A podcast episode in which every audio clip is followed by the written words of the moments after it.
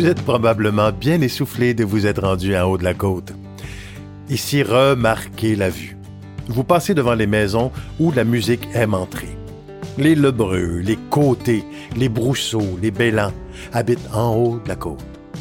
Continuez votre marche vers le Havre en tournant à gauche sur la 132. On fait un petit bonjour à Jasmine dans la petite Maison Blanche en passant, pendant que je vous explique l'importance de la musique à Petite-Vallée. Un beau matin, mon aïeul, Didier Lebreu, qui savait ni lire ni compter, s'est acheté un livre en italien qui montrait comment fabriquer des violons. Parce que la musique enjolivait les longues soirées sans télévision. Le violon jouait un rôle important. Il y avait la débrouillardise aiguisée, mon aïeul. Il en a fait une vingtaine de violons, dont un se retrouve au musée à Ottawa. On est bien fiers de lui.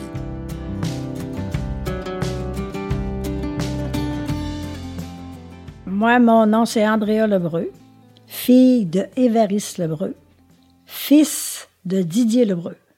Fait que c'est pas si loin, là. Je suis à la troisième génération. Grand-père Didier, lui, euh, il jouait du violon. Il faisait, fabriquait des violons aussi. C'était un luthier, toujours en haut de 50 ans. Là. Dans, en bas de 50 ans, il pêche, puis là-bas, il y avait, un petit commerce. Euh, mais quand il est arrivé ici, dans le fond, fait sa maison, fait sa boutique, sa boutique où il travaille encore est là, puis a fait des violons. Il en a vendu plusieurs, puis il jouait du violon. Avant de fabriquer ses violons, il jouait du violon. Appris par oreille, pas de cours de violon, puis pas. C'était des violonneux. Hein, puis ses amis qui de son âge étaient violonneux. Plus, beaucoup plus de violonneux dans le temps qu'il y en a aujourd'hui. Puis à tous les jours, après que, bon, euh, son ouvrage était fait, là, grand-père montait en haut, prenait un violon. Il y en avait des fois 15-16 accrochés dans sa chambre à violon. Il y avait une chambre en haut, c'était sa chambre à violon. Il était tout accroché après le mur. Il en prenait un, puis il jouait de 4 heures à 4 heures et demie. C'était comme pour garder ses doigts habiles, puis euh, il cognait du pied tranquillement, tranquillement. Il aimait pas beaucoup se faire accorder, accompagner à guitare. Il trouvait que le son du violon, tout seul, c'était beau. À la guitare, j'ai été élevé dans la musique, pour vous dire, de grand-père. Ceux qui ont connu mon aïeul, Didier Lebreu, sont pas tous d'accord. Est-ce qu'il jouait bien du violon, Didier, oui ou non? Mais euh, il jouait du violon. Nous on trouvait qu'il jouait pas bien. Et ça, pas... Il y avait des pièces, là, je sais pas ce qu'il avait ici, ils avaient composé. On trouvait qu'il grichait, puis ça, on n'aimait pas ça. Puis il voulait pas se faire accompagner avec une guitare. La guitare, pour lui, c'était zéro. Ça fait que du violon qui est pas beau, puis qu'il n'y a pas de guitare qui l'enterre un peu, là, C'était pas fameux, pauvre grand-père. Il a montré, je pense qu'il a, montré à ses enfants à jouer ou ils ont appris par lui-même à le faire par eux autres parce qu'ils l'ont dépassé par la suite. Mon oncle Moyer, justement, le père de Régent, c'est un violonneux là, extraordinaire qui faisait, qui faisait dans les soirées de danse. Il y en a eu beaucoup, beaucoup chez nous parce que notre maison à Long Point, tu sais, dans le temps, les curés n'étaient pas pour ça, les, soirées, de danse dans les familles. Non. La danse, tout court, ils n'en étaient pas pour ça, encore bien moins.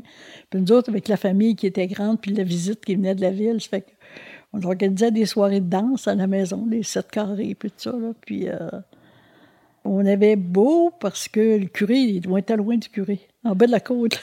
tu sais. les gens, il fallait qu'ils sachent là, pour s'en venir ici. Le violon, c'était l'instrument dans les soirées, dans les soirées de danse, dans les. C'était pas des magnétophones, c'était pas des. des, c'était des violonneux qui jouaient du violon dans nos soirées. Puis il y en avait plusieurs à Petite-Vallée, plusieurs violonneux, dans différentes familles. Ils prenaient ça de leur père, de leur grand-père. C'était toujours une ligne descendante pour cette, pour cette profession-là, une profession, mais ce serait quoi la différence entre un violoniste et un violonneux? Ben, un violoniste, ça, ça, ça, ça, fait pas danser le monde. un violoniste, ça joue du classique. Tandis qu'un violonneux, ça joue des rires.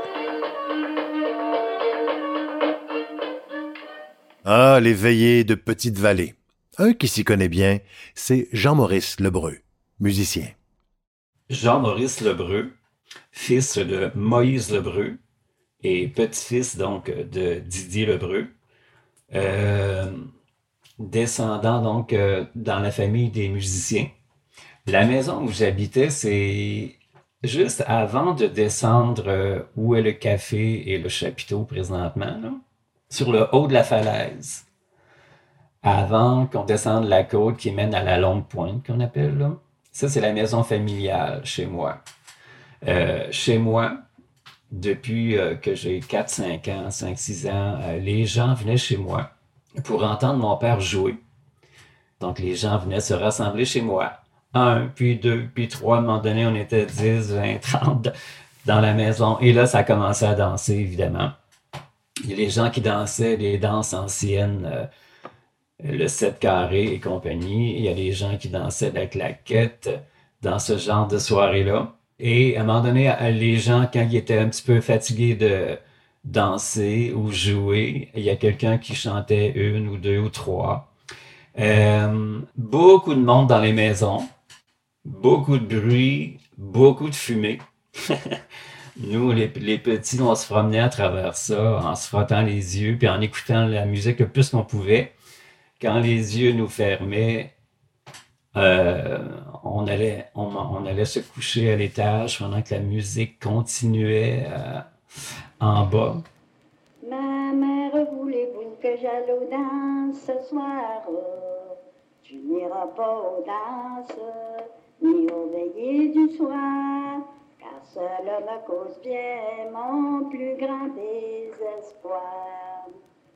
Oh, la. À Petite-Vallée, à la fin des années 70, quand on s'est rendu compte que les gens quittaient pour la grande ville, ça voulait dire que les musiciens quittaient aussi. Donc, les villageois ont créé le Festival de la parenté pour rassembler les musiciens. Un concours a été créé qui s'appelait le Festival en chansons, dont la première édition a eu lieu en 1983. On avait fait imprimer des faire-part, on a dit aux gens, qui sont, les gens pratiquaient beaucoup, puis ils allaient à la messe dans ce temps-là, vous prenez à la sortie euh, le, faire part, puis vous connaissez, vous avez les adresses de votre famille, vous envoyez ça comme ça. C'est comme ça que ça a parti la parenté. Là, la parenté venait, là, puis ça, pendant euh, une semaine, dix jours de temps, là, ça allait super bien. 29 juin 1980, c'est la fête. On t'invite à venir te joindre à nous pour notre premier festival de la parenté. Il y a de la place pour tout le monde. De nombreuses activités sont prévues. On t'attend. Maintenant, voici Allen dans sa propre composition pour le Festival de la parenté. Allen. Une chanson qui va servir pour. Euh, chez nous, il y a un festival, c'est le Festival de la parenté. Et, euh, ça parle de tout le monde du village, c'est-à-dire euh, toutes les noms de famille du village. Ça s'appelle le Tour de la Petite Vallée.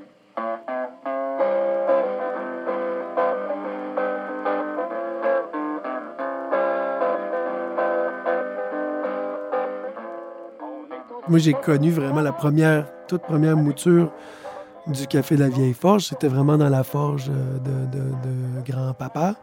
Puis, euh, c'était, je me rappelle avoir vu les fridolinades. Il y avait du théâtre. Alan faisait de la mise en scène de théâtre. Donc, il y a eu comme plusieurs étapes, mais, euh, mais si on, du plus loin qu'on remonte, là, c'était Alan qui commençait ses premiers balbutiements de diffusion de spectacle. Puis faisait venir la jeune Linda Lemay avec sa sœur en voiture, qui arrivait en voiture, guitare tacamine dans les mains. Fait que ça remonte à loin quand même.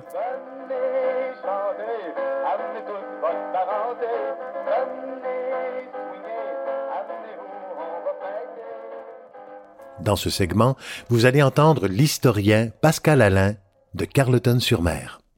Dans les années 70, on va assister carrément euh, au retrait de l'État-providence. Graduellement, on voit que l'État se désengage dans bien des sphères de la société. L'État va déléguer des responsabilités à d'autres acteurs, à la sphère locale et même régionale. On va voir euh, les sociétés se transformer euh, de façon assez accélérée et le rôle de l'État va aussi changer graduellement. il va devenir accompagnateur, alors qu'auparavant, il était plutôt un intervenant de, première ligne. Ça, c'est dans les années 1970. À partir des années 80, ben la, vision du développement régional va évoluer. On va entendre parler de plus en plus de décentralisation, de concertation des acteurs socio-économiques, de décloisonnement. Et c'est là que le rôle de la culture va, émerger comme outil de développement local, comme outil de développement régional. La culture va profiter de plus en plus d'une reconnaissance qui va être en, forte progression euh, au fil des ans. Et pour moi, le cas de Petite Vallée est assez éloquent à ce niveau-là.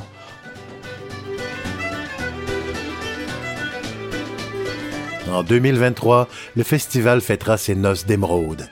40 ans à accueillir la chanson à bras ouverts. Dire que tout cela a débuté avec la famille. Dans le fond, les chansons font partie de la famille.